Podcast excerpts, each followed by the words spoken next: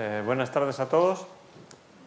Tenía ah, eh, la intención de exponer este- esta presentación sobre los retos de la exploración espacial, es decir, qué, qué es lo que tenemos hecho y qué es lo que queda por hacer, sobre todo pues, eh, mirando a las nuevas generaciones, que serán los que tendrán que dedicarse a arreglar todos estos problemas que tenemos todavía y que por los cuales todavía no hemos, no hemos eh, continuado la exploración espacial desde los eh, seis eh, viajes a la Luna que hubo en los años 60 y 70. A partir de entonces la exploración, pues digamos que no hemos, la hemos, no hemos conseguido eh, cerrar. ¿no?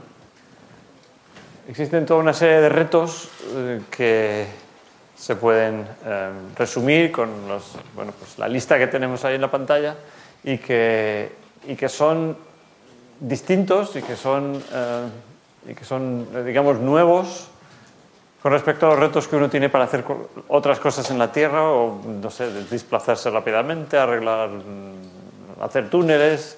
Las cosas que se hacen en el espacio pues tienen unos retos eh, diferentes y adicionales que, bueno, pues en general pues hacen que sean actividades especialmente interesantes para el desarrollo de nuevas tecnologías y, y para, la- para probar nuevas ideas y para, y para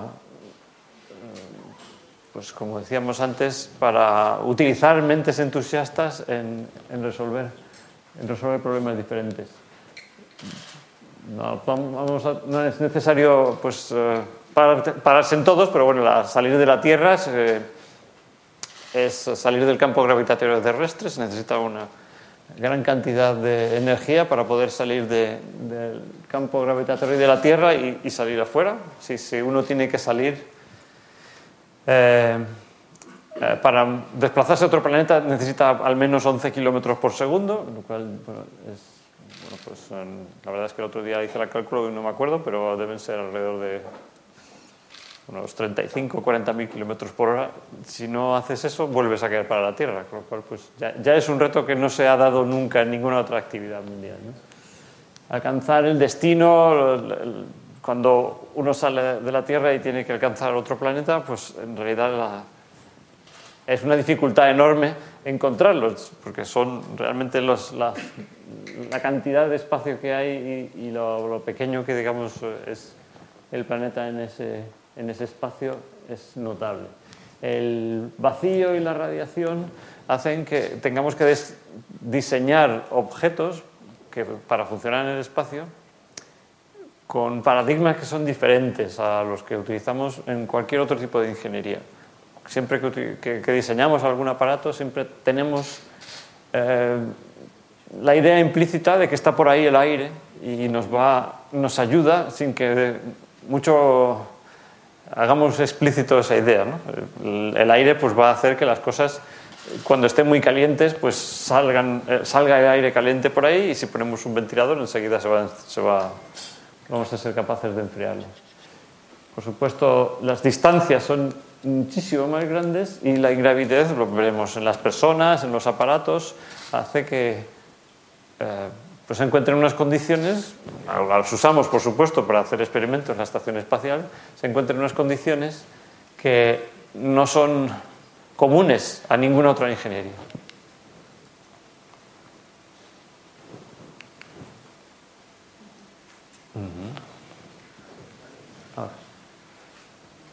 Fíjate, entre los retos del espacio, por supuesto, como hemos dicho, uno de los más importantes o el, el más importante que se entiende a primera vista es el reto tecnológico. ¿Cómo vamos a ser capaces de, de, em, hacer, de crear aparatos que, sean que, que nos lleven al espacio?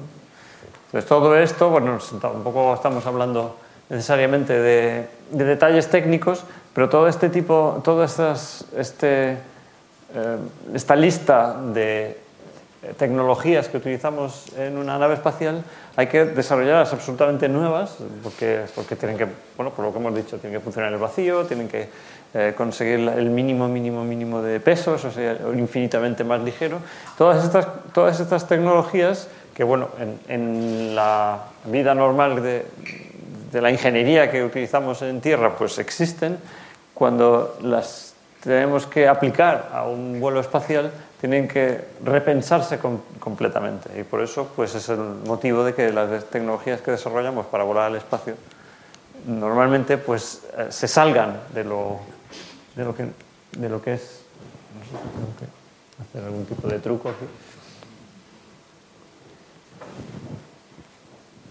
Me gusta utilizar esta frase del escritor Arthur Clarke, que por supuesto también era científico, para un poco eh, caracterizar lo que siempre tiene que ser la idea de alguien que, que se dedica al, bueno, pues al desarrollo de tecnologías para el espacio.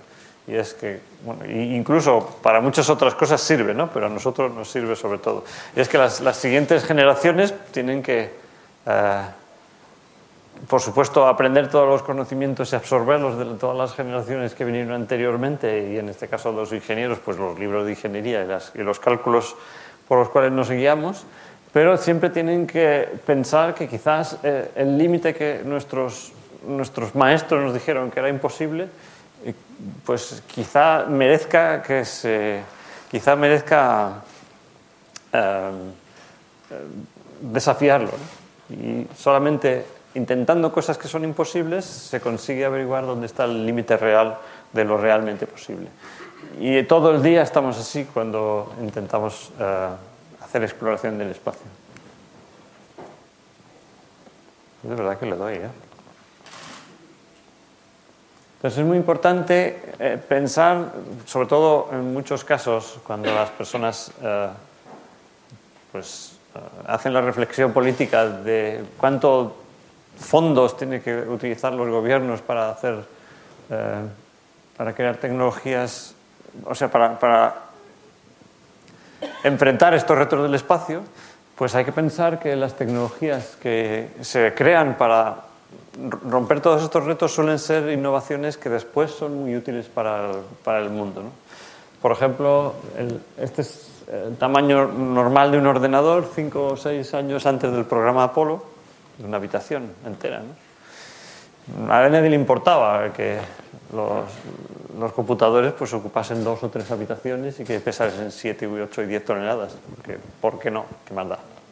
Y si alguno de estos ingenieros de por aquí, porque eso, es lo, importante de todo esto, ¿no? cuando los ingenieros tienen ideas, eh, a veces se necesita que alguien les apruebe ponerlas en práctica. ¿no? Y en el caso del, este es el computador cinco o seis años más tarde que hacía el mismo tipo de trabajo, pero el que iba en el cohete Saturno V.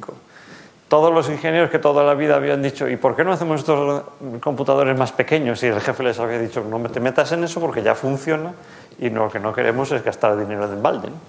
Pero toda esa gente, cuando se le presentó el reto de que tenían que hacer un computador que eh, ayudase a que el cohete verdaderamente llegase hasta la Luna y calculase correctamente la, trayectoria, pues esas ideas se pudieron poner en práctica. Eso es lo que ocurre muchísimas veces, que las tecnologías que se podían haber desarrollado antes, pero que no lo han hecho porque nadie verdaderamente ha tenido la necesidad, cuando tengamos que ir al espacio, todas esas ideas vuelven a surgir y, a esa gente se le da pie para, para realmente desarrollarlo. También tenemos pues, otro, otro digamos, aspecto de, del desarrollo de tecnologías para el espacio, que es que se,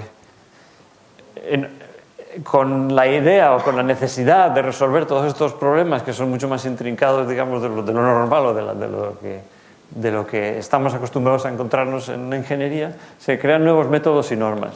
Y, bueno, pues este señor que diseñó el Museo Guggenheim de Bilbao, Gary me parece se llamaba, eh, en su papel, con su carboncillo, lo dibujaba así. Y los ingenieros de camino le decían, esto no se puede hacer, ya te puedes olvidar. Y, rebuscando, pues consiguió, em, es decir, vio que si utilizaba los métodos y tecnologías que anteriormente se habían desarrollado para la aeronáutica y el espacio, que son eh, sistemas de desarrollo de estructuras en las cuales el computador te, te va diciendo exactamente los herrajes, de qué tamaño deben ser, cuánto material, todo, y todo eso está hecho para poder hacer una nave espacial o para poder hacer un avión de línea, pues con ese mismo programa, que se llama CATIA, pues fue capaz de diseñar el, Museo Guggenheim y bueno, pues darles un poco las narices a los, a los ingenieros que decían que eso no se podía hacer. Y muchísimas otras cosas que ocurren porque al estar en el espacio se producen nuevas. Yo tengo que dar como siete veces que esto. Se producen. Ahí está. Aparecen nuevas posibilidades. Una vez que has llegado al espacio, has, has, eh, sido capaz de enfrentar todos esos retos en una cierta parcela Después aparecen muchas posibilidades, como por ejemplo, pues por supuesto las telecomunicaciones. Una vez que tenemos los satélites en órbita alrededor de la Tierra, de los cuales hay, bueno, pues el otro día lo miré, había 4.300 registrados en la eh, Organización Internacional de Telecomunicaciones. No sé si todos estarán funcionando, pero desde luego son cientos y pueden ser miles. Pues una vez que hay las telecomunicaciones, a la gente se le ocurren muchas cosas. Ahora que tenemos telecomunicaciones, vamos a hacer tal otra cosa. Ahora vamos a hacer una emisión en directo. Ahora vamos a controlar en, directo pues, por dónde van nuestros barcos. ¿no? Y vamos a ser capaces de mejorar nuestro rendimiento.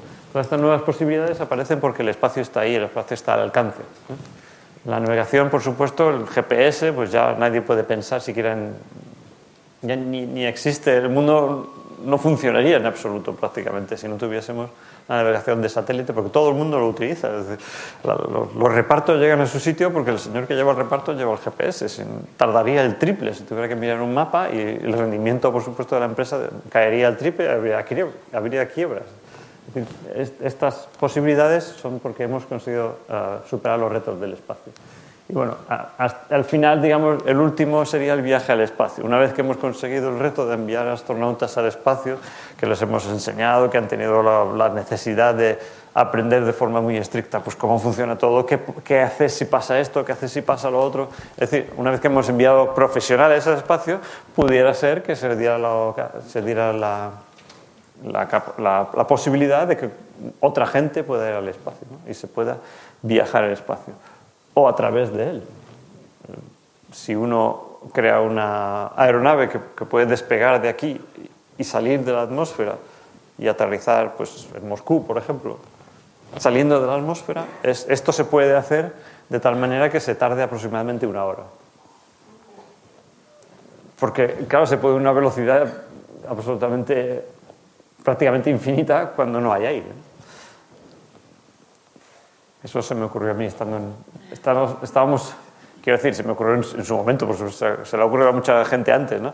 Pero estábamos sentados en un simulador de vuelo del transbordador espacial. Entonces se pone a despegar aquello, nos falla un motor, no sé qué, las típicas cosas que te pone en el simulador, los fallos para que eh, trabajes en la mente y para que aprendas los procedimientos y entre todos decidimos o el comandante decide esto no va a funcionar en la vida, tenemos que aterrizar y entonces aterrizamos y justamente, curiosamente, el, punto de aterrizaje oficial del transbordador espacial para esa órbita y esa inclinación de órbita era la base aérea de Zaragoza.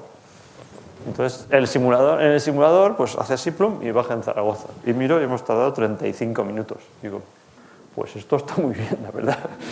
Esto, esto habría que venderlo. No sé si algún día lo conseguiremos, pero yo creo que sí. Y las posibilidades surgen de haber podido eh, enfrentar los retos del espacio anteriormente. Un ejemplo que me he mirado últimamente es el de las cámaras digitales. En el momento en el que eh, surgió lo que llamábamos el CCD, es decir, la electrónica que, recibe la luz y la convierte en, números, digamos, la convierte en datos digitales, prácticamente a los pocos años eso se había absorbido en el, programa espacial y, se utilizaba y se utilizaba inmediatamente en satélites de observación de la Tierra. De hecho, en un satélite espía que tiene la misma forma que el Hubble, pero yo no tengo fotos de los satélites espía porque son secretos. Solamente siete años, desde el día que estos señores hicieron el descubrimiento, eso estaban haciendo justo el descubrimiento en el año 69 estaba justo alunizando también Aldrin y Armstrong en la Luna por esos días. En el 76 ya había un satélite espía que lo estaba utilizando. Y, luego fue al revés, porque esto es, digamos, es, el uso inmediato de las nuevas tecnologías por parte del espacio porque se te abren unas posibilidades. Y este fue al revés, el CMOS, el siguiente, el siguiente, la siguiente etapa de desarrollo de electrónica que es capaz de hacer una imagen y convertirla en números se llama el CMOS, y eso lo desarrolló este señor Fossum en un centro de la NASA porque el CCD ya no le valía. Tenía que, necesitaba una. No era, era imposible mandar una nave a Júpiter que hiciera las fotos y las devolviera. Necesitaría muchísima energía si utilizáramos esta tecnología y sin embargo él desarrolló una completamente diferente, nueva, que necesitaba mucha menos energía, que, como, hemos dicho antes, pues reducía inmensamente el tamaño de toda la electrónica necesaria y en el 1990 eh, pues publicó el invento. Pensó que esto tiene que ser buenísimo, lo tiene que utilizar la industria. Esto es... Entonces lo empezó a ofrecer así desde la NASA, diciendo, pues esto lo hemos, lo hemos inventado para los satélites, pero los tiene que servir también a vosotros. Nadie, no se interesaron nadie, cogió, fundó la empresa, fundó una empresa, y ahora mismo todos los, todos los eh, teléfonos eh, que llevan cámara y seguramente la mayor parte de las cámaras digitales pequeñas, pues llevan un sensor de estos y los vende esta empresa que, bueno, pues está ahí escondidilla, pero que es de las empresas más grandes que hay de electrónica en el mundo. Si, si desarrollas algo para ir al espacio porque no te vale lo que hay anteriormente, muchas veces de eso sacas eh, una utilidad para, para, la sociedad en general. Y son muchas veces, son miles de veces lo que, las que eso ocurre.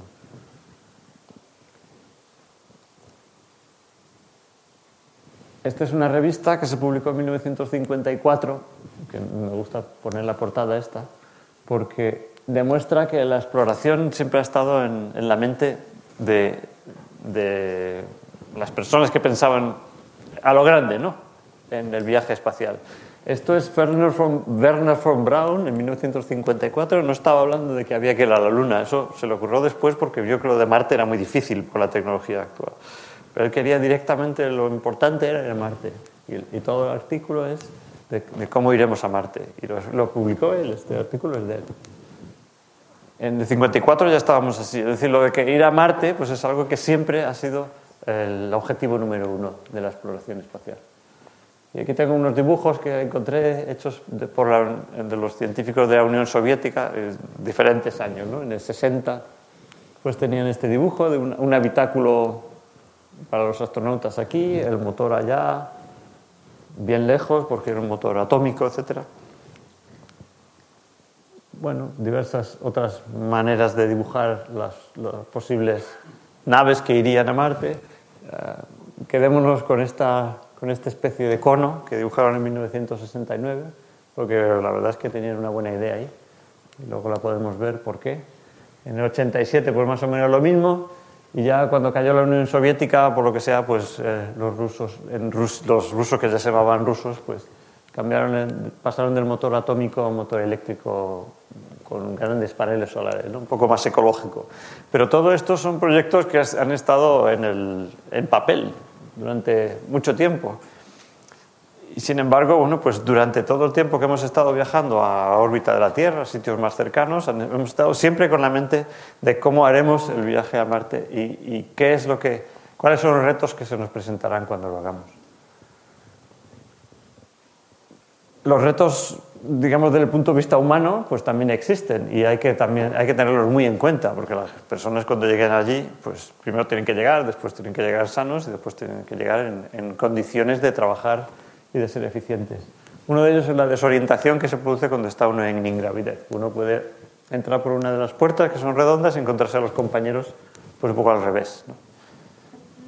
Tarda uno un rato, en unos cuantos días quizás en acostumbrarse a estas cosas, ocurre porque como hay tubos, eh, es un tubo largo, ¿no? Uno puede siempre ir por el tubo largo y más o menos tener siempre la misma, el mismo lado que uno piensa que es el suelo, psicológicamente, eh, pues puede estar siempre llevándolo en el mismo sitio, pero como hay tubos laterales y tubos de arriba abajo, pues al final siempre ocurren estas cosas. La desorientación no es del todo mala y bueno, pues uno puede utilizarla para poder trabajar, unos en el techo, otros en el suelo. No sé si utiliza mucho mejor el espacio dentro de la nave. Eh, bueno, uno puede estar leyendo y cuando levanta la vista de, la lectura, pues si no se ha anclado suficientemente bien a la estructura, podría pues, encontrarse boca abajo o lo que sea. Todas estas cosas pasan Y simplemente lo único que quiero decir es que es un reto, las personas se tienen que adaptar, hay, hay gente que incluso, bueno, el 50% de las eh, personas que van al espacio tienen algún tipo de, malestar, de mareo y tal en las primeras 48 horas. No sé, un porcentaje muy pequeño pues llegan verdaderamente a estar muy enfermos, pero es un reto que lo tenemos más o menos dominado. Es decir, a partir de 48 horas las personas normalmente se han adaptado, a, partir de 10, 15 días de estar ahí arriba, son eficientes en su movimiento en, en ingravidez y no tienen ninguna sensación de desorientación. Incluso, vamos, se, lo pasa uno bastante bien con la desorientación esa algunas veces. como hacer ejercicios malabares muy despacito. Es un reto que no nos preocupa. No necesitamos hacer las grandes naves de la película 2001, que es de 1968, también la misma época más o menos, que rotaban para que la gente pudiese andar por el, por el, por el exterior. ¿no? no lo necesitamos realmente. Se puede ir en ingravidez con, con cuidado y con las técnicas que hemos conseguido desarrollar hasta ahora. Otro de los retos humanos es que el espacio actualmente de las cápsulas pues, es un espacio muy reducido y bueno, pues eh, hay que aguantarse un poco. No, Desde luego está contraindicado el tener, el tener claustrofobia o cualquier cosa de esas. Y bueno, pues más o menos va a ser siempre así. Las cápsulas de subir, de, subir desde la Tierra o de bajar a, a, un planeta, pues al final pues se tratan de hacer lo más eficiente posible y como es un rato muy corto, pues te metes ahí encajado y no pasa nada tampoco. Eh, la estación espacial no es un espacio tan reducido, está ya bastante, es bastante grande eh, así como este tipo de módulos hay pues, pues 7 o 8 ahora mismo en la estación espacial, es decir, con el tipo de tecnología que tenemos, el espacio reducido tampoco es un reto insalvable. Las personas más o menos que vamos llevando al espacio, hemos visto que bueno, pues pueden ir personas de bastantes tipos, ¿no? Se trata, no es necesario elegirlos muy, muy estrictamente de cierto tipo, tal como Tal como vamos ahora con la estación espacial, podríamos llegar hasta Marte. Bueno, otro de los retos es el manejo de los objetos, ya sabemos cómo hacerlos, hay que ponerle un, trocito de velcro a cada uno, unos velcros en las paredes. Eh, si hace las naves espaciales pues están provistas, hay un cajón entero lleno de, gomas de este estilo, Tú, si necesitas pues echas una goma, porque no se puede dejar las cosas en el suelo, aparte de porque tampoco tampoco eh, tampoco te dejaría tu madre normalmente, pero en cualquier caso allí a veces pues hay que dejar las cosas fuera de los cajones porque las vas a usar enseguida. ¿no? Y no se pueden dejar en el suelo, ni en una mesa, ni en ninguna parte, porque enseguida empiezan a flotar y se van. Entonces, bueno, pues esto lo sabemos hacer. Realmente todo el mundo al cabo de un tiempo se acostumbra a esto, se acostumbra a que cada cosa que tiene que hacer la tiene que pensar otra vez. No vale no vale acudir a los automatismos que uno tiene porque uno está trabajando en algún sitio y está escribiendo y entonces el, bolígrafo ya no lo necesita. Y si le preguntas a los, a los 15 segundos que ha hecho con el bolígrafo, no sabe. No es lo normal. Lo normal es que esté encima de la mesa o dentro del tarrito de... pero no, no sabes que lo has hecho. Sin embargo, en el espacio, pues tienes que, al principio todo el tiempo, tienes que estar pensando, ¿qué hago ahora con este boli? Porque ni hay mesa, ni... y tienes que buscar un sitio y colocarlo con el velcro. Y todo eso, pues, bueno, la gente se adapta y no pasa absolutamente nada. Este es un reto importantísimo, la calidad del aire. Tengamos en cuenta que la gente que está ahí ahora están seis meses en general en la Estación Espacial Internacional y están todo ese tiempo sin abrir nunca la ventana.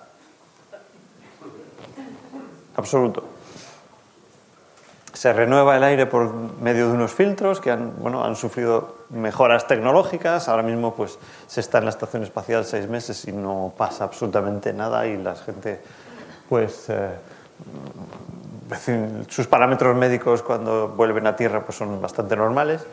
Eh, estamos eh, ahora mismo luchando por bajar el nivel de dióxido de carbono, que también hay que eliminarlo pues, de forma continua del aire hasta ahora pues estábamos en vuelos más cortos pues habíamos pensado que bueno pues se puede aguantar el cuerpo humano puede aguantar un nivel más alto de dióxido de carbono que el, normal que tenemos en, la Tierra, pero estamos intentando desarrollar tecnología y pronto estará lista que lo haga más, más bajo. Así que bueno, eso está, está en proceso de perfeccionarse suficiente como, que, o sea, como para ser utilizable a largo plazo. Ah, siempre hay los problemas, obviamente el cuarto de baño también está dentro de ese espacio en el cual no se abre la ventana hacia afuera. Entonces, claro, todo estos, todas estas tecnologías pues están, están más o menos conseguidas. Y, y, esta, y, este problema de las humedades pues es también importantísimo porque la chapa, por el lado que, como no hay aire afuera, pues la chapa por el lado que le pega el sol pues podría estar a más 100 grados a la temperatura de, de del agua y por el lado que no le pega el sol podría estar a menos 100 grados si, si, tenemos, si, no, si, no hacemos, si no lo hacemos bien. Entonces todo esto lo hemos conseguido prácticamente del todo. Alguna vez surgen algunas humedades en algunos de estos sitios, eh, en sitios que están, que están en contacto directo con el exterior, etcétera, pero más o menos creo que todo esto podemos decir que está conseguido. Sin embargo, no está del todo, porque seguimos necesitando suministros desde tierra. Y por lo tanto, todavía hay una, una línea de investigación importante de desarrollo de nuevas tecnologías que necesitamos hacer para que todo esto sea eh, sostenible en el tiempo y que no necesite suministros desde tierra.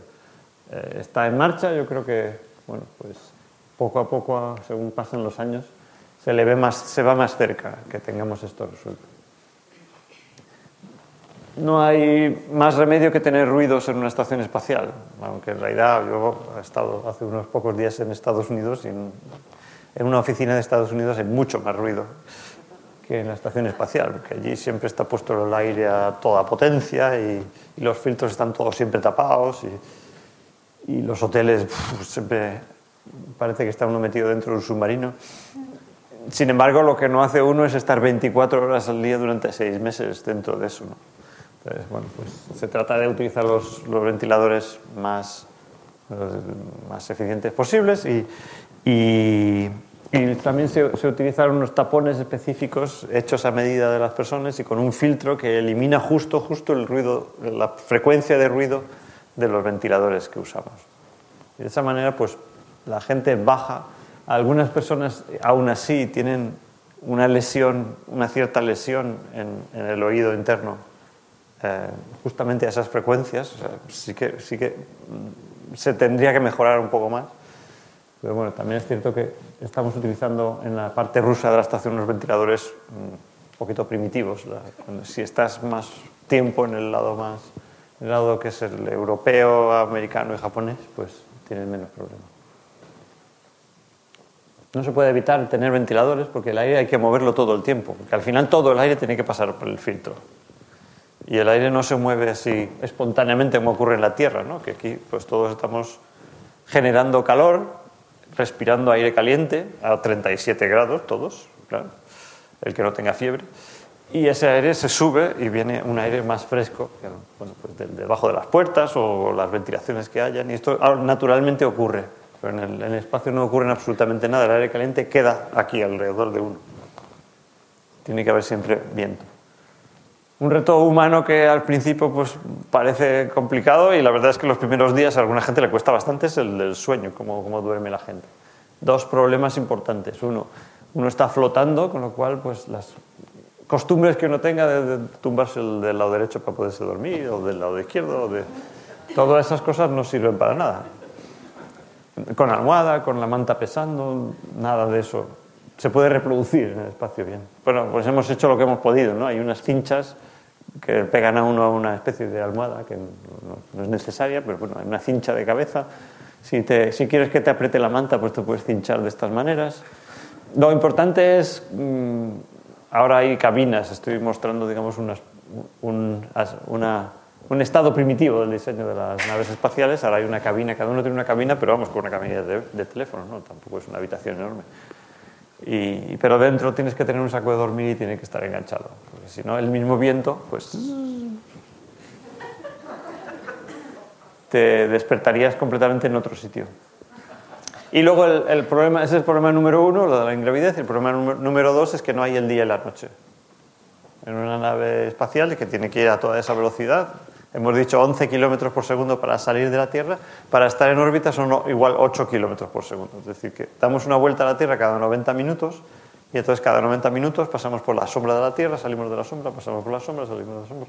Y hay 16 veces amanecer y 16 veces anochecer, si no tuviera la ventana siempre abierta. Entonces, pues e, eso no ayuda nada a, digamos, sincronizar el sueño. En sitios de mucha luz, aquí es un sitio de mucha luz, hay, he vivido en sitios de mucha menos luz, como en Holanda y cosas de esas, que a los, españoles nos cuesta realmente sincronizar el sueño. Está siempre gris y por la mañana te despiertas y no te despiertas del todo, por la noche ya no sabes a qué hora te tienes que ir a dormir y esto por supuesto es súper extremo. Pero bueno, se arregla pues trabajando mucho y estando muy cansado. un aspecto importantísimo es la radiación. Estamos acostumbrados a vivir aquí sobre la Tierra y nos da mucho, eh, bueno, nos da hasta medio pánico cualquier cosa que sea con radiación. Pues, uy, la central nuclear, madre mía. Eh, sin embargo, eso no es nada comparado con la radiación que hay cuando uno se aleja de la Tierra. Es decir, la Tierra nos protege enormemente de la radiación, tanto la atmósfera, la capa de ozono del ultravioleta, el campo magnético que evita que caigan las partículas cargadas que vienen del Sol o de las galaxias, etc. Cuando uno sale fuera del campo magnético de la Tierra, tiene un efecto muy importante de radiación. Las personas que fueron a la Luna en realidad iban unos pocos días de ida, otros pocos días de vuelta. Tampoco no se les ha notado una incidencia mucho más grande de cáncer que el resto de la población. Sí, una incidencia más grande de cataratas, eso sí. Me parece que se afecta a lo primero. ¿no? Pero ir a Marte va a ser otro, totalmente otra historia ya. Eh, estos son los intentos que hemos hecho. De hecho, en Rusia hicieron este muñeco y antes de que eh, de que Armstrong y Aldrin aterrizaran en la Luna, este muñeco ya había dado la vuelta por detrás de la Luna con una nave soviética. Yo la verdad es que no lo sé, no lo sabía, lo leí el otro día. Este es un muñeco que le pusieron además la cara de Gagarin, ya puestos, y, y dentro tenía sensores que veían a ver qué es lo que qué radiación le llegaba a las diferentes partes del cuerpo, ¿no? el, qué sé, el hígado, el corazón, el cerebro, lo que sea. Y intentos posteriores en las estaciones espaciales hemos tenido bastantes. Tenemos que estudiar este, este, fenómeno y es muy importante. Para ilustrarlo me he hecho, así, me he hecho un gráfico de, circulitos. A ver si sale el grafiquito. No sé qué es lo que tengo que hacer.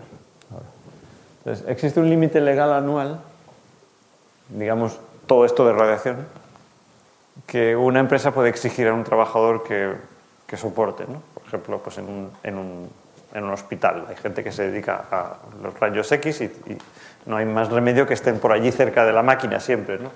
Entonces, eh, se les ponen medidas de protección, de, salirse cuando se enciende la máquina, todo esto, de manera que nunca se salgan de un cierto límite legal anual que existe aquí.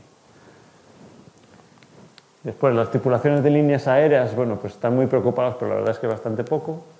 Solamente un escáner CT, Computer Tomography de pecho, ya te da todo esto un vuelo del Apolo 14, de esto de unos pocos días de ir y volver a la Luna, pues ya es mucho mayor, pero bueno, todavía está dentro.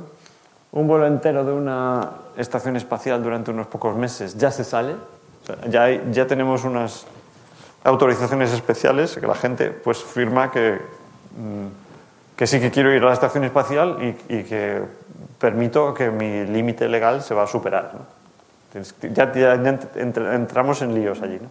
Pero bueno, de momento todavía está bien, pero hemos mandado un sensor en la última... Bueno, la NASA ha puesto un sensor de radiación, de estos que miden la radiación que, afectaría a las personas, en la última nave que ha ido a Marte y, y les ha salido bastante grande. Entonces, esto ya no es ético, ya, entra dentro de, la, posible ética de las personas. Es decir, si, no hacemos algo, si no protegemos a la tripulación, y estamos hablando de Marte y de vuelta, luego cuando estás allí, porque luego en la película el señor de Marte andaba por allí todo el día con su traje espacial, ¿no? pero le hubiera caído una radiación que no, hubiera durado, simplemente lo hubiera, hubiera enfermado antes de que le recogieran, casi seguro. Entonces estamos hablando de un problema importantísimo y este es un reto que no está resuelto. Lo dejo para que lo resuelvan las siguientes generaciones de ingenieros. Algunas ideas hay, ideas teóricas, pero ponerse a fabricar algo que realmente proteja a los astronautas que irán a Marte y se quedan allí un tiempo después volverán, ese es un reto tecnológico que no hemos superado todavía. Y luego la frenada, lo que llamamos la frenada atmosférica. Quiere decir que cuando uno va a Marte va con todas esas velocidades y hay que pararse allí. Eh, como no podemos llevar otro cohete igual de gordo que el que teníamos para salir y utilizar ese cohete para frenar, porque no tiene sentido, hay que utilizar otra cosa, hay que utilizar algo que hay allí y esa es la atmósfera. Cuando volvemos a la Tierra es bastante fácil, la atmósfera nos para eh, y después sacamos el nos para hasta una velocidad bastante razonable y después sacamos el paracaídas y aterrizamos tranquilamente, digamos. En Marte tenemos un problema y es que la atmósfera pues, es solamente una centésima parte de, consistente, o menos densa que la atmósfera de la Tierra, con lo cual no hay atmósfera bastante. Y hemos, somos capaces de enviar eh, hasta, hasta eh, digamos, naves de una tonelada, es el máximo que hemos conseguido, y solamente pueden aterrizar en, las regiones. Esto es un mapa de Marte. Por lo que sea, en el sur siempre hay montañas y en el norte está siempre muy llano. No sé. Los geólogos están debaten ahí por qué es esto, pero a mí me da igual. El caso es que es. Entonces, ahora mismo solo podemos aterrizar en el norte de Marte y solamente cosas que tengan una tonelada. Con una tonelada no haces nada, una tonelada no tienes ni un utilitario ya. Entonces, una persona no puede ir con un aparato, que pese una tonelada, tiene que ser grande. ¿no? Y si tuviéramos que llevar algo de 20 toneladas, que es lo que pesa un módulo de la Estación Espacial Internacional, con sus sistemas y tal, pues habríamos que hacer un escudo, primero hacer un escudo de 20 metros para que pudiera aprovechar la poquita de atmósfera que hay para poder frenar. Y bueno, pues ideas hay, este es un reto tecnológico no, no conseguido todavía, ideas hay, y la idea sobre todo es un escudo inflable que justamente pues se, se, corresponde más o menos con aquel dibujo de 1969 que habían hecho los soviéticos, que tontos no eran. Y, y, bueno, pues todo esto está pensándose, este es un prototipo que se ha hecho, no está superado, los ingenieros de la siguiente generación serán los que tendrán que arreglar esto. Cuando la gente dice, ¿cuántos años tardaremos en ir a Marte? Pues yo tengo que arreglar esto. O sea, yo no sé los años, yo sé, me das, me das 10 becarios y a lo mejor no lo consigo nunca. Pero si tengo mil ingenieros, a lo mejor lo puedo hacer el año que viene. Entonces, a mí no me preguntes cuándo vamos a ir a Marte, a mí dime cuánto dinero tengo y entonces te respondo.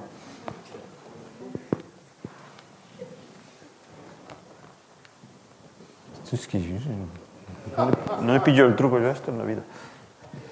Habrá que construir también algo, un sitio donde vivir, precisamente por el tema de la radiación sobre todo, y, porque tampoco vamos a llevar todo de chapa, porque costaría mucho, pues habrá que utilizar lo que hay ahí, la tierra, las piedras, lo que sea, como bueno, toda la vida se ha hecho cuando se ha explorado un sitio, lo que pasa es que cuando hemos explorado algo siempre ha habido aire al otro lado, ¿no? Ha habido plantas, ha habido agua y por lo menos todo eso lo teníamos, aunque cogieras el barco, llegaras allí.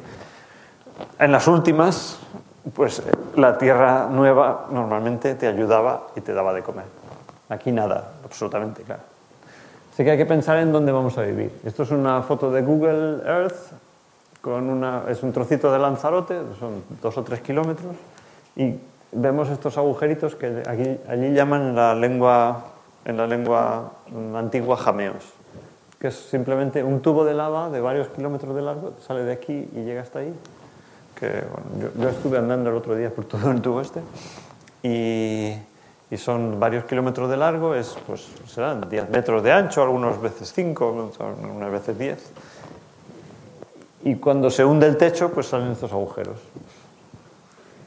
Bueno, pues esta es una foto que una foto de una región de Marte, un poco más grande porque es un kilómetro lo que es el, el jameo, llamémoslo, también la gravedad es menor, pero podríamos utilizar este tipo de sitios para entrar, cerrar la puerta de entrada, cerrar la puerta de salida y allí hacer un hábitat que además estaría, estaría protegido de la radiación porque, claro, el techo es lava, es, es consistente.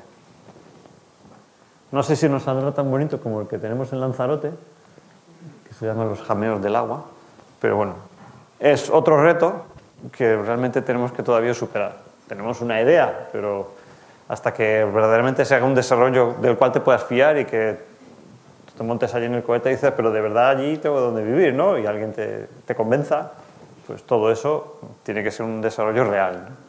Y todo eso está sin hacer y constituye un reto importante.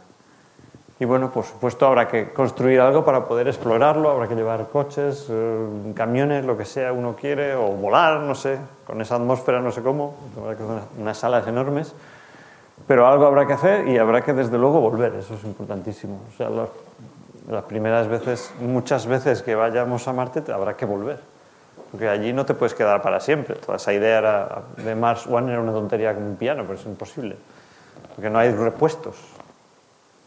Entonces, ¿qué haces si se te rompe una puerta de salida? ¿Dónde compras el tornillo?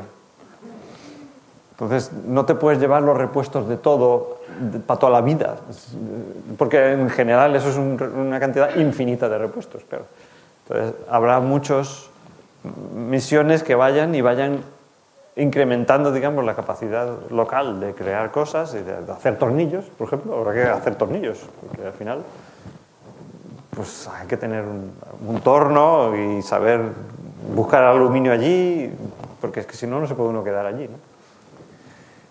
Y bueno, pues todos estos son los retos. Eh, ¿Podemos poner quizás el, el vídeo de, mi misión? Vamos a poner un vídeo antes de hacer las preguntas. Fin de todo.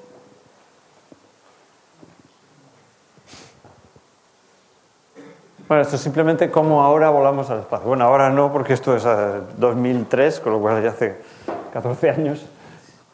Pero no, no, no ha variado mucho. No sé si tiene audio esto. Sí, Menos, un poquito más bajo, sí.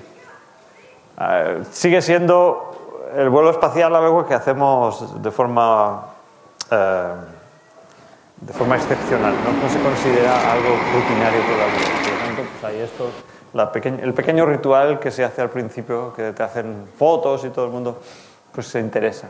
Y luego ya nos metemos en la parte técnica. Te pones el traje no para parecer astronauta, sino porque el traje, como es estanco, eh, te, libraría, del peligro de que se hiciera un agujero en la nave durante la etapa del lanzamiento y todos estos posibles problemas que pudieran ocurrir durante el lanzamiento. El, traje es completamente hermético, lógicamente, para este menester.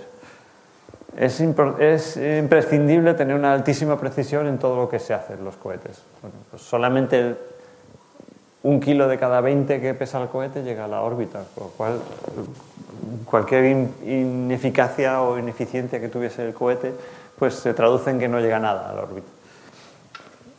Se saca, de, se saca del hangar, bastante más despacio que esto, claro, y se lleva por un ferrocarril especial que tienen allí a, colocar en rampa de lanzamiento y se, pues se enchufan todos los tubos necesarios y todo esto lo hacen cantidades de personas que están eh, ocupándose cada uno de una cosa específicamente, estrictamente, eh, siguiendo unos procedimientos muy, muy clarísimos y sin que ninguno pueda hacer menos del 100% de eficiencia. Ahí estamos haciendo, digamos, el último declaración de que la tripulación está lista, entonces echan el combustible al cohete. Y andamos de esa manera simplemente porque el traje está, está cortado para estar encorvado dentro de la nave espacial y no tiene tela bastante para estirarse de todo. Y en la mano no llevamos la merienda, sino que llevamos un ventilador, obviamente porque el traje es hermético, si no sería como estar pues yendo con metido en una bolsa de plástico. Así que ya en ese momento eh, se va todo el mundo a por lo menos un kilómetro de distancia. Eso da idea de que la tecnología pues no, no se fía aún todo el mundo tanto como, como de otros tipos de tecnologías. Y se hace el lanzamiento. Se, puede poner un poquito de audio, lo que no quería que, me mataran. El cohete solamente tarda 8 minutos y medio en llegar al espacio, al llegar a una altura de 250 kilómetros y la velocidad que hemos dicho de 8 kilómetros por segundo. Ahí estamos todos allí, bueno, pues metidos dentro, con los guantes, los cascos, todo. Eh, todo el mundo bastante expectante y después se separa, aquí se separa la nave espacial del cohete. es un empujón fuerte porque son toda una serie de dispositivos pirotécnicos que rompen metal de metal. Y bueno, pues queda uno muy contento de que todo haya funcionado sin que explote. Y dentro de la nave espacial, pues este es el tipo de... Bueno, está la nave rusa Soyuz, modelo TMA de 2013, la nueva pues un poquito diferente, pero tampoco mucho. Se ve que todos los botones están protegidos porque, claro, al estar flotando, pues uno pudiera con el pie quizás encender lo que no deba encender o apagar lo que no deba apagar. Y ya desde la ventana podemos ver la Tierra eh, en todo su esplendor, digamos, pero esa ventana es muy pequeña. Se ve el, el borde de la atmósfera, yo siempre lo trato de recalcar, ¿no? Esto es todo el aire que tenemos. Eh, el cielo es negro, aunque esté de, sea de día, porque no hay. Un poquito menos. Aunque sea de día, porque no hay aire que haga que el cielo sea azul, sino que siempre es negro, aunque esté el sol brillando. Durante unas horas, o hasta 48 horas en este caso, pues hacemos pequeñitas maniobras para igualar la velocidad entre la que también es de 8 km por segundo entre la estación espacial y la nave nueva Soyuz que se va a enganchar con ella. Porque hay que tocar suavemente, claro. Eso tampoco salió bien a la primera. Y ya pues esta gente que llevaba seis meses en la estación sin verse más que las caras el uno al otro, pues reciben a unos nuevos tripulantes. Y es así, pues el momento. Así que abren la puerta y entramos allí y, y bueno, todo está un poco manga por hombro porque justo era el momento en el que eh, había habido un problema de, de, transporte y había un montón de bolsas que tenían que haber vuelto a tierra y no, no fuimos capaces de, de transportarlas. Hacemos un pequeño, digamos, paripé en televisión y enseguida nos ponemos a hacer ya los experimentos científicos. La estación espacial es un laboratorio y, por ejemplo, podemos utilizar cajas de, caja de guantes como tienen en los laboratorios pues, químicos, eh, farmacéuticos o biológicos, no sé exactamente en, pero bueno, en muchos laboratorios tienen este tipo de aparatos en los cuales tú mete, metes algo que pueda ser peligroso, lo cierras todo y, solo lo operas con, dentro de los guantes. ¿no? Es realmente un laboratorio en el cual pues hay que vivir, hay, hay que dormir y hay que comer y hay que todo también dentro, ¿no? como hemos dicho antes. Siempre tenemos a Gagarin y a Tsiolkovsky en, el lado ruso de la estación espacial. Por lo que sea, no, no está Korolev nunca. Hay que hacer ejercicio, las personas que están más de unos meses en la estación espacial tienen que hacer un ejercicio muy, muy intenso. Se, se prescribe y se obliga hacer una hora y media o dos horas de ejercicio al día. Todo esto para que no se pierda la consistencia de los músculos y, eh, tampoco la fuerza, o sea, la resistencia de los huesos. Y ahí estamos haciendo experimentos, este por ejemplo con un electroencefalograma, un experimento eh, de medicina, había experimentos también que miraban el corazón, había experimentos, como hemos visto en la caja de guantes, pues que eran de mecánica de los fluidos, de eh, cristalización de metales. Hay toda una serie de áreas de la ciencia que se benefician de hacer experimentos en ingravidez, en la Estación Espacial Internacional o en otros medios por los cuales se consigue la ingravidez. Bueno, da, da, te dejan llevar un poquito de comida, digamos, típica de, de, las personas, de cada una de las personas que vayan. Y bueno, también se puede beber de esta manera si uno, si uno quiere. En fin, eh, la vida normal pues se ve trastocada o cambiada por el hecho de estar en ingravidez. Comer pues es de latas y de comida deshidratada y hay que tener cuidado pues que no salga volando toda la comida, en fin, cosas que uno aprende al principio mm, después de alguna, después de ver que otros hacen algún desastre o de hacerlo tú mismo, pues lo aprendes mucho. Y esta es la manera como entras a la nave cuando tienes que volver. Es un sitio pequeño, como hemos visto antes. Hacemos otro paripé en televisión de que nos despedimos, etcétera. Y, y bueno, pues ya nos toca volver a tierra. Hay que tener cuidadito, claro. En, aquí, aquí hay unas... Hay que enchufar. Aquí hay, por supuesto, unas gomillas que son las que aguantan el vacío, exter, el vacío exterior de... O sea, aguantan que el aire no se salga fuera del vacío exterior, con lo cual hay que tener mucho cuidado. Y esas gomitas pues son, son tu vida, ¿no? Es como... Las cuidas mucho más que tu carnet de identidad ni tu pasaporte, esas gomitas. nos separamos de la estación espacial y hay que dividir la, la nave espacial en, en, un par de trozos y entonces el trozo que vuelve de verdad y que no se quema la atmósfera es la cápsula, como vemos aquí, que tiene un escudo térmico. Esto de aquí es el aire, el aire que se calienta a 1100, 1200 grados de temperatura cuando vamos a esa enorme velocidad y estamos frenando. Y se ven incluso trozos del, del escudo que salen, que, que, no aguantan más y sueltan y pegan el cristal. Es un momento bastante violento. Y, y solo, solo, recientemente pues, he conseguido encontrar una filmación de, de eso que vi que nunca había, había podido enseñar a nadie. Esto es lo que ves por la ventana, que realmente estás volando en fuego. Se abre el paracaídas y después caemos en la estepa de Kazajstán. Todo esto no es un golpe enorme, sino que es que salen unos cohetes de debajo para amortiguar el último metro de caída y eso es lo que levanta el polvo. Entonces sales normalmente más o menos bien. Si has estado 10 días, en mi caso he estado solamente 10 días y afecta bastante poco toda esa adaptación a la ingravidez, pues afecta poco. Y, pero veremos que los otros dos, pues, los otros dos compañeros que habían estado seis meses en la Estación Espacial Internacional, pues vemos que, que están más afectados, ¿no? que no se, no se, pueden mover, tienen un poco de mareos, tienen, tienen dificultad de levantarse.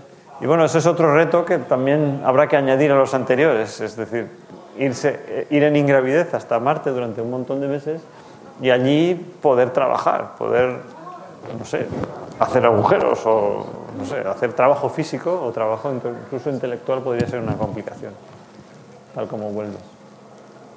Nada, los llevan, los meten en, unas, en una especie de tienda medicalizada, pues te hacen unas pruebas médicas básicas. Ahí vemos todo requemado, ¿no? La, la, cápsula se ha visto que estaba completamente requemada. Y bueno, pues no, movemos a las personas de la manera mejor que podemos. Cuando han estado seis meses, les digo, les cuesta muchísimo andar y hay que llevarlos Vamos, parece que esté enfermísimo el pobre hombre y no le pasa nada, simplemente que ha estado en el espacio y ahora le cuesta adaptarse otra vez a la gravedad. Ya con un helicóptero, pues ya nos sacan de allí y nos llevan a aeródromo donde podemos, donde podemos pues, despegar y, y volver, digamos, al centro, al centro donde vamos a hacer la rehabilitación después de, del vuelo espacial. Como vemos, el, sitio donde aterrizamos se, intenta que sea completamente plano, un sitio parecido a este, pero a unos 3.500 o así metros he visto uh, cerca de Calama esta mañana.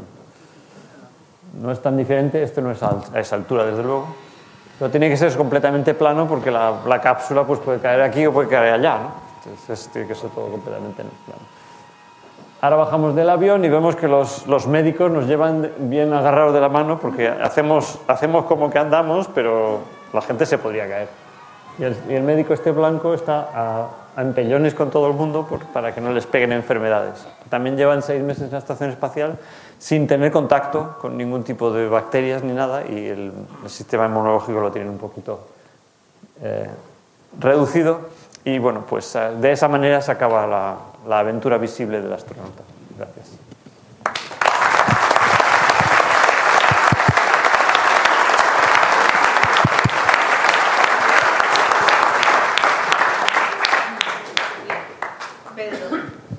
par de preguntas que después vamos a hacer que nuestros eh, lectores puedan hacerlo en, en, ellos mismos.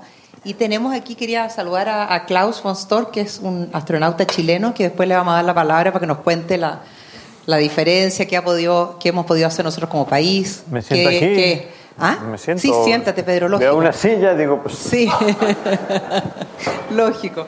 Bueno, aquí un lector nos pregunta, ¿se requiere alguna preparación psicológica especial para mantenerte por largo tiempo en una estación espacial?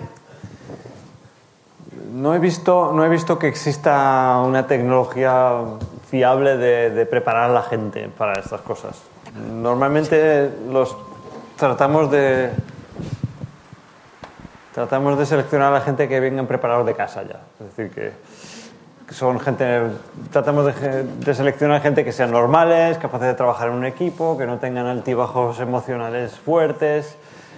No es, no es fácil, no es fácil, eh, pues, eh, tomar una persona cualquiera y decir, pues ahora vamos a hacer que sea capaz de estar metido en una lata durante seis meses haciendo trabajo con otra gente. Normalmente ya los 30 o 35 que, que cogemos a la gente ya, ya es difícil cambiarlos. Pero igual todo lo que mostraste, eh, aunque uno sea una persona entre comillas normal, requiere de una preparación especial. Yo creo eso es lo que nuestro lector quiere preguntar un poco. Sí, pero no es psicológica. Ya. La preparación es aprender a manejar las cosas, aprender para qué sirven los experimentos, cuál, qué, qué tengo que hacer en caso que haya un fallo, todo este tipo de cosas, sí. Perfecto. Otra persona pregunta, ¿cuándo estaremos con la tecnología necesaria para viajar a otros sistemas solares con tripulación humana? Eso desde luego no lo tengo ni mirado. O sea, bastante difícil tenemos todavía viajar dentro de nuestro sistema solar. Yo creo que habrá que verlo cuando estemos allí, ya pensaremos en el siguiente, yo creo. Otro lector pregunta algo que quizás ya lo contestaste, pero pregunta, eh, ¿podría algún día subir a Marte una persona que no tenga ninguna área de expertise? Por poder, será? ¿Qué estará? por poder seguro que sí. Es una cuestión de cuándo, porque hay que... Pues igual que hicimos en la aviación, al principio iban solo los aviadores o bien algunos, algunas gentes a lo mejor algunas personas muy ricas que se querían montar y no les importaba el riesgo y, y al principio la aviación pues era solo para profesionales, claro. Y, y, bueno, pues esto será lo mismo. Ahora mismo la estación espacial, la nave Soyuz es para profesionales, podemos llevar a lo mejor a un, un tercero, digamos, que, sea, que no tenga preparación y esto pues se irá, se irá expandiendo seguramente, pues según, hagamos mejores tecnologías pues podremos... Eh, eh, pues tener naves en las cuales podemos llevar pues, pasajeros, ¿no? sin, sin, ningún problema. O sea, eso tiene que poderse hacer, seguro. Eh, preguntan, ¿sería más factible poner en órbita alrededor de un esteroide como Ceres una colonia espacial en el futuro o mejor alrededor de Marte? Uh, técnica interesante. Esto es un debate que está sin terminar. Es decir, existe existe quien piensa que es mejor pues, intentar hacer los primeros vuelos siguientes de exploración después de la Luna a un asteroide, porque es algún sitio fácil y que además del, del cual es, es, sencillo extraer recursos, etc. Y hay quien piensa que mejor no pararse ahí, sino que ir directamente a, a Marte, porque tampoco hace falta ese paso intermedio. Es un debate interesante que no está resuelto y que, y que lo veremos resuelto pues en una década a lo mejor.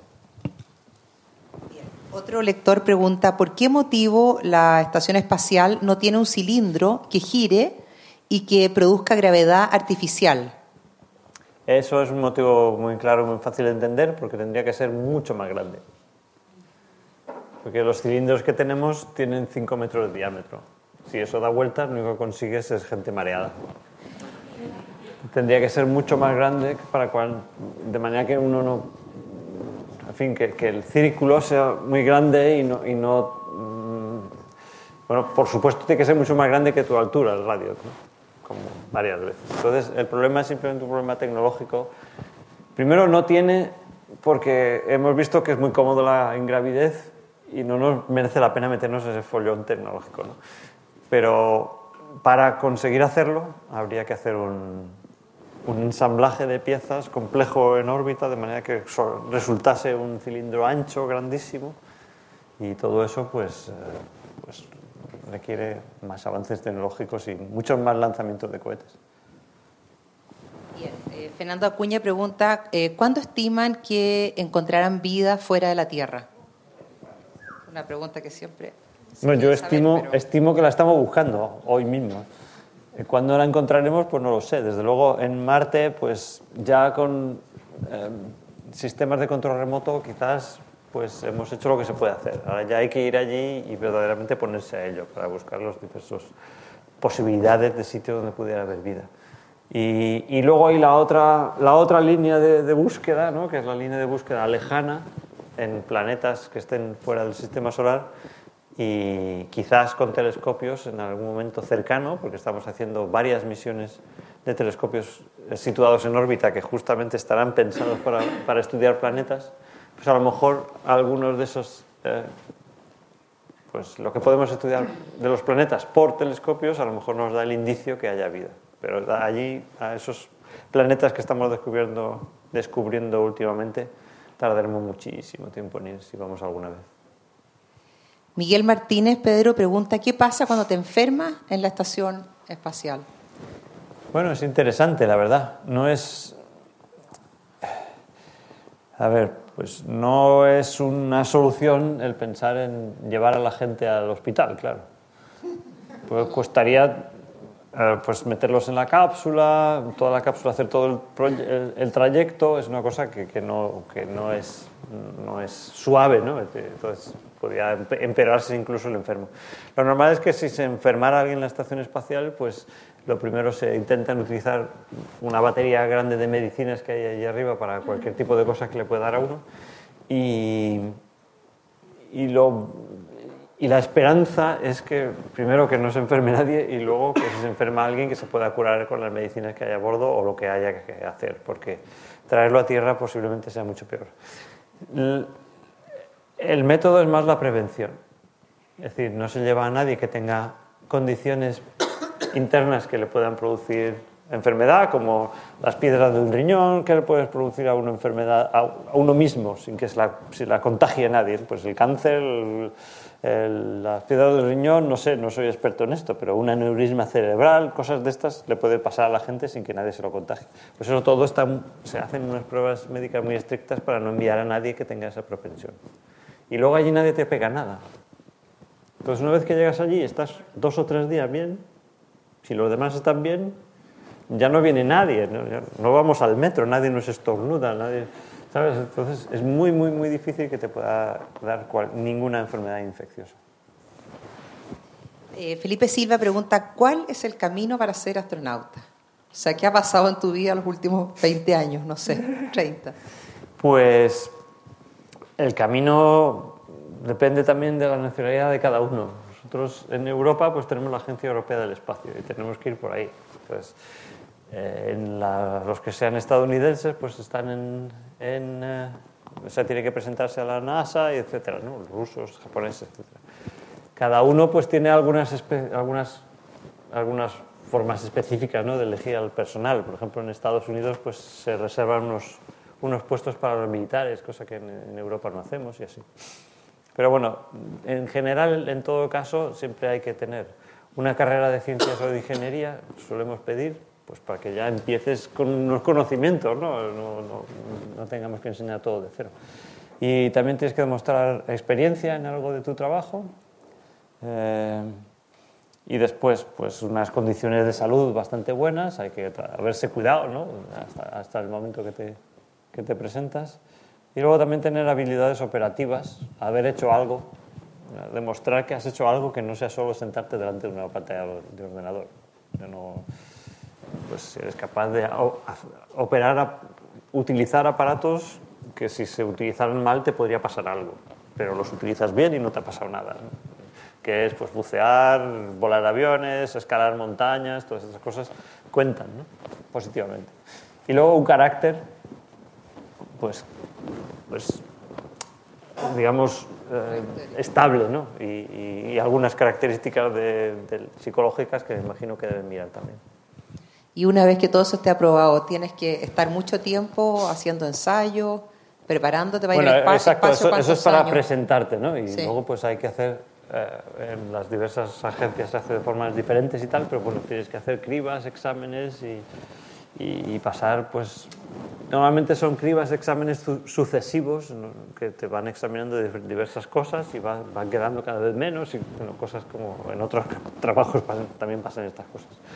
Y luego, después de eso, pues ya una vez que estás dentro, tienes que pasar una serie de cursos para que aprendas específicamente cómo funcionan todas las naves espaciales. Pero cada uno tiene que estar, tiene que presentarse a la agencia que corresponda a su nacionalidad. Esto es no existe una agencia mundial ahora mismo en esto. Bien, eh, hay todo tipo de inquietudes. Raimundo Vergara pregunta si se puede cultivar una planta en el espacio. Sí, se ha hecho de forma regular. Eh, se pueden cultivar plantas pequeñitas en el espacio eh, como, como sujeto de un experimento. Entonces se hacen, por ejemplo, yo lo he visto hacer pues con plantaciones de bueno, pues una planta como las judías o lo que sea, las lentejas, que hacen una raíz, etcétera, pues en el espacio se ve que las raíces obviamente pues no están dirigidas en absoluto eh, según una dirección vertical y y entonces puedes hacer experimentos en el sentido de que puedes colocar una luz de diversas frecuencias y puedes ver cuál, a, qué luz se dirige la planta, la raíz de la planta o el tallo de la planta. Todas estas cosas se hacen por, experimentos. Y luego, pues pensando en algún día pues, vivir de lo que uno produce, pues eh, sí, en algunos casos ha habido hay cajas en la estación espacial donde se trata de, de, de, ver si crece, por ejemplo, pues lechuga o algo así que se pueda comer fácilmente sin cocinar y y cosas así que, que, bueno, pues son pioneras, digamos, para después eh, hacer la estación espacial o, la nave que vayamos a llevar, pues hacerla sostenible desde el punto de vista del, alimento. Sofía Fuentealba pregunta como mujer, ¿se necesita alguna preparación diferente para ir al espacio? ¿Como mujer? Como mujer. No, igual lo mismo que, que los hombres. Quizá pues habrá no sé, si necesitas, por ejemplo, para salir afuera del espacio el traje es complicado de manejar y entonces las mujeres que son bastante más fuertes de la media pues tienen más posibilidades de que les asignen ese tipo de, de misiones de salir al espacio. Por ejemplo, ahora está Peggy que desde luego no te metas con ella, que es bien fuerte, y, hace salidas al espacio, pues igual que las hacen los hombres. Si eres una mujer pequeñita, pues puedes volar al espacio, puedes hacer otras cosas, pero eso, por ejemplo, pues no te va a tocar. Y si eres un hombre enorme, pues no te van a dejar volar en las cápsulas rusas porque no cabes. Entonces, todo tiene sus pros y sus contras. Pero desde la ignorancia, ¿qué porcentaje hay de mujeres y hombres? Pues eh, en, en total, no sé si habrá 15 o así de mujeres, no lo sé. En Estados Unidos siempre se ha dicho que había un 25, pero no es diferente del porcentaje que tenemos en los ingenieros que hacen los cohetes, en eh, los científicos que hacen los, eh, los, experimentos. Es decir, es, una cuestión que hay que arreglar desde la base, no es solo para los astronautas. Hay que arreglar desde la base que las niñas pueden hacer ciencias e ingeniería igual que los, los niños. Y simplemente, pues, por lo que sea, pues no se presentan bastantes. Alguien, Rodrigo pregunta aquí el manejo de desechos, tanto humanos como de infraestructura en el día a día. ¿Cómo se maneja eso? El manejo de desechos. Ah. ¿Cómo, cómo los tratan pues en el día a día? Es, una, es, una, es un área compleja de, de tener una estación espacial que está completamente hermética, claro. Los desechos que sean basura normal, pues la lata, una vez que te has comido la comida que estaba dentro, ¿no? Pues tienes una bolsa donde la metes, ya la, el, a ver, el propio cubo de basura eh, ya no es igual que lo, de lo normal, porque se saldría toda la basura, ¿no? Entonces tiene unas gomas y tal para meter la, la basura y ese, ese, cubo de basura después se tira, ¿no? Entonces se tira donde utilizamos las naves de carga donde vienen, digamos, los suministros, esas naves de carga no tienen ese escudo para resistir eh, cuando entra en la atmósfera todo ese calor. No, no, no, está el escudo, esas naves se vaporizan completamente cuando entran en la atmósfera. Entonces, todas esas, cuando vienen los suministros, se vacían y se meten todos los desechos adentro ahí. Y luego, pues ahí también van los cubos donde viene el desecho, lo que es el cuarto de baño, pues después de deshidratar, no sé qué, pues siempre queda ahí un material, ¿no? Que también hay que tirar ahí dentro. Eh, a propósito de lo que dijiste, los 16 amaneceres, 16 anocheceres, tenemos otro lector que pregunta ¿Qué horario utilizan? ¿Un horario de 24 horas? ¿Cuánto duermen? Aunque tú ya dijiste que era difícil dormir, pero ¿tienen calculado cuánto? Bueno, es, difícil dormir un poco al principio acostumbrarse, luego duermes perfecto, porque es que estás flotando por allí, es como, dormir en el colchón de plumas más blando del, universo. Em, el horario, pues bien de disputas que, hubo, porque hay Estados Unidos, Rusia, Japón, Europa. Entonces, a ver, porque a los astronautas les da igual. Que una vez te mantas en el cohete y ya no sabes qué hora es y da igual que te la cambien. Pero al, del centro de control sí que le fastidia un poco, ¿no? Porque si los astronautas están despiertos a una hora que normalmente es de noche en tu pueblo, pues te está fastidiando todo el tiempo, ¿no? Así que al final de las disputas quedó que usábamos la hora de Greenwich, la hora de, así que nos vino bien a los europeos, la verdad. Y cuanto... No, no, no utilizamos turnos. Eso se, se, usó en vuelos cortos, pero normalmente la gente toda se va a dormir y se van a dormir todos. Santiago Lorca pregunta, eh, ¿han tenido problemas de convivencia entre los astronautas? ¿Y cómo resolver el problema del agua en Marte? Tremendas preguntas son. Bueno, hemos tenido problemas de convivencia. Pues al principio sí que ha habido algunos problemas que han sido famosos. Hay un, un libro entero muy gordo que es un diario de un astronauta ruso que estaba en una estación espacial, soviética, claro. Uh, estuvo seis meses ahí y estaban dos y no se podían ni ver. Entonces todo el diario es pues, todo el comerse el coco de cómo hago para no ver a este y todo eso. Fue horroroso, la verdad. Eh, algo pasaba que no se habían seleccionado bien a la gente. Y bueno, pues con problemas de convivencia, pues los que problemas pequeños hay siempre cuando estás todo el mundo, seis personas metidas en un sitio que no hacen más que ver a los mismos seis por el día, por la mañana, por la tarde, por la noche. Entonces, bueno, pues, ¿cómo se arregla? Pues se arregla a base de, eso, de seleccionar a gente que se adapta a esas cosas y que, bueno, pues sabe que fulanito está un poco de mal humor, pues está en su módulo, no vamos a ir ni para allá hasta que se le pase, tío, y así, y así ese tipo de cosas. Como, como hace el común de la gente, lo que pasa es que nuestras circunstancias son más complejas. Porque no puedes irte a tu casa. Eh, Pablo Pascual dice que te vio, que estuvieron juntos en el Bernabéu y que en ese momento contaste que al postular, eh, que, que usabas un cable de internet con velcro en la ISS. ¿Habéis mejorado, dice el sistema, o seguís con el viejo cable? No, esto es una historia como personal de, de ustedes dos, pero lo preguntan. ¿Dónde Tengo está, ni idea. Lo que se, el tema del Bernabéu no sé de qué, de qué va, pero bueno que si usábamos un cable de internet pegado con velcro. Soy yo. Sí. en una convención de Avaya que tú estuviste y eh, era de telecomunicaciones. Y tú contaste que cuando se hizo la estación espacial, perdón, no había un cable de comunicaciones y que lo habíais puesto con un velcro pegado a un cable, pues, Ethernet normal. Y se preguntaba si habíais mejorado bueno, sí, sí, ahora ya, ya han puesto wifi y todo.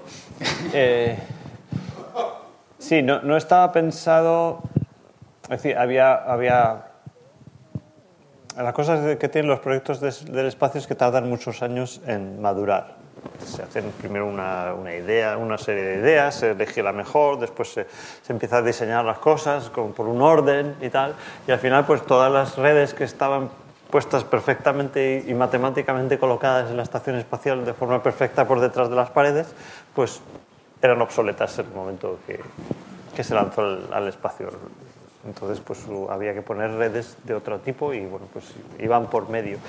Y sí, se ha, se ha, mejorado, han colocado unos enchufes por fuera de los módulos, en una de las salidas espaciales han colocado enchufes por fuera y ahora ya la red, la red normal, la red Ethernet, que es la que tenemos, donde enchufamos los ordenadores siempre, pues esa ya está bien colocada, sí. Y aparte de wifi, ¿eh? Elena Cruz pregunta cómo se controla que no, eh, que no, no, digamos, el hecho de no chocar con la chatarra espacial. Pues se controla por parte de unas personas que se dedican a ese tema. Es decir, tenemos un servicio completo eh, que calcula las órbitas futuras de decenas de miles de objetos todos los días a todas horas y las posibles colisiones en las próximas semanas con la estación espacial de todas esas decenas de miles de objetos. Por supuesto, tienen un ordenador, no lo hacen a mano. ¿no? Y todo eso pues termina en, una, en, una, lista de probabilidades, con tal podría haber una probabilidad más, menor, y todo eso se sigue, existen unos, códigos, el verde, el amarillo, el rojo, tal.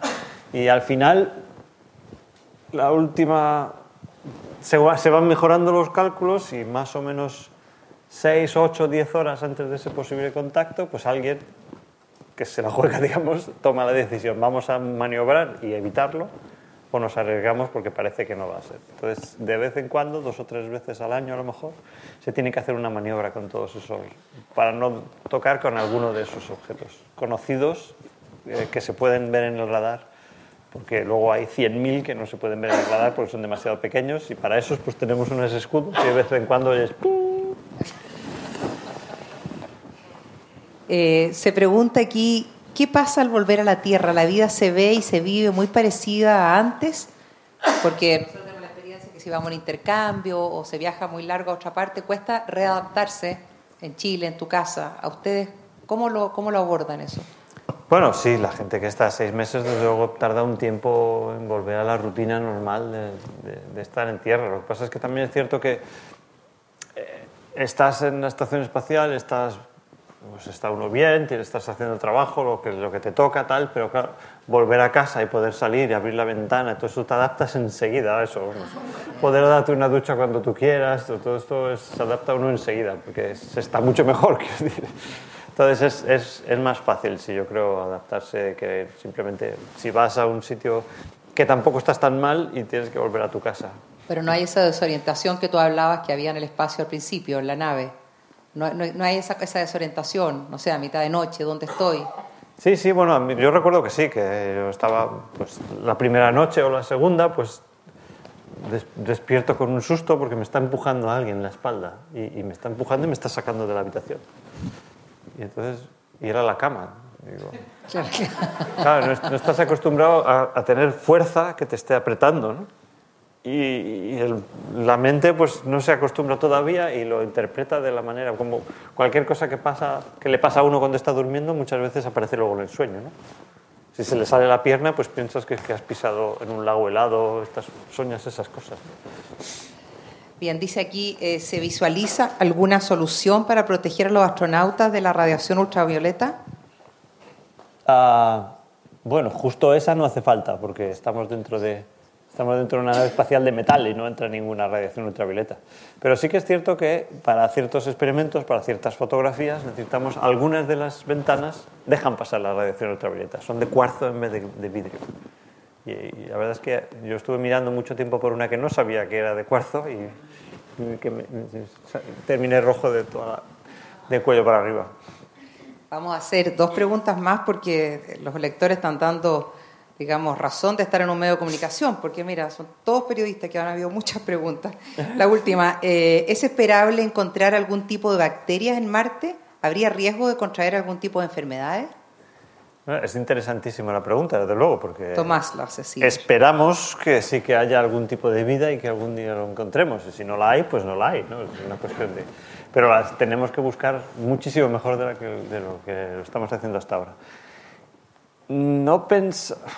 Es casi más al revés. O sea, eh, cuando mandamos una nave a Marte, el precio de limpiarla y esterilizarla para que no haya ni una sola bacteria en ella es casi tanto como el de la nave en sí. lo que no queremos es contaminar el, planeta Marte con nuestras bacterias. De momento estamos pensando así.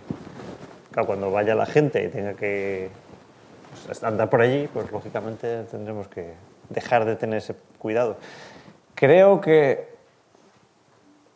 bueno, también hay cuidado con el... Con, sí, sí, es muy importante eso, es verdad. Si cuando, traen, si, cuando traigamos muestras, muestras de Marte hay un gran debate sobre qué hacemos con ellas. Cómo las, digamos, encapsulamos para que no, no les pase nada. Cuando vinieron las muestras de la Luna con los astronautas, pues estaban llenos de polvo, ¿sabes? Ya, qué mala. Entonces estaban los metieron a ellos en una cuarentena y si a ellos no les pasaba nada, pues tampoco, las rocas está claro que tampoco hacían nada. ¿no? Porque, pero las de Marte sí que podrían traer vida, claro. No, no es la idea traer otra, una, una pandemia nueva. Bueno, ¿cómo, los, a pesar de todo lo que has contado, eh, siguen con la inquietud nuestros lectores de saber cómo es el espacio, qué se siente estar en él? Que, eh, pues claro, es un, muchas cosas, ¿no? Pero, eh, digamos, lo más señalado es lo de estar flotando y de que estar en un sitio en el cual no sientes la fuerza de la gravedad, te, desplazas uh, volando de una habitación a la otra, uh, lo cual en principio es muy cómodo y muy divertido, pero también te puedes, también te puedes bueno, pues como no lo haces muy bien, te puedes también dar algún golpe, ¿no?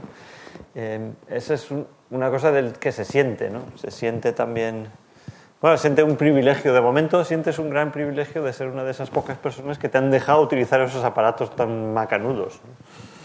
es un gran privilegio de, que, de haber podido estar ahí, de que te han permitido. No, es, no es como antes que agarraban el barco en Sevilla y se iban a, a, la República Dominicana, lo hacían todo entre ellos, era un mérito propio. Esto es un mérito de miles y miles de personas que te han dejado ir. Es otra cosa distinta y es una responsabilidad también de hacerlo bien entonces. Vamos a ir como con la última pregunta. ¿Qué combustible ocupan los cohetes y qué pasa si se llegara a agotar? Ah, bueno, los cohetes llevan tres tipos de combustible. Uno es el más, el más básico, el que lleva el cohete que hemos visto, que es oxígeno líquido y diésel. Bueno, si se agota el diésel, pues van a pasar muchas cosas más en la Tierra, yo creo. Es un diésel extremadamente refinado, no, no, no, se le puede echar el de la gasolinera, porque se harían depósitos ¿no? a la temperatura que tiene. Eh, hay otro combustible que es hidrógeno y oxígeno, que es el que llevaba el transbordador espacial, y eso no se puede acabar porque es, lo sacamos del agua. El, del agua, pum, hidrógeno y oxígeno, y cuando lo mezclamos en el cohete se vuelve a salir agua. ¿no?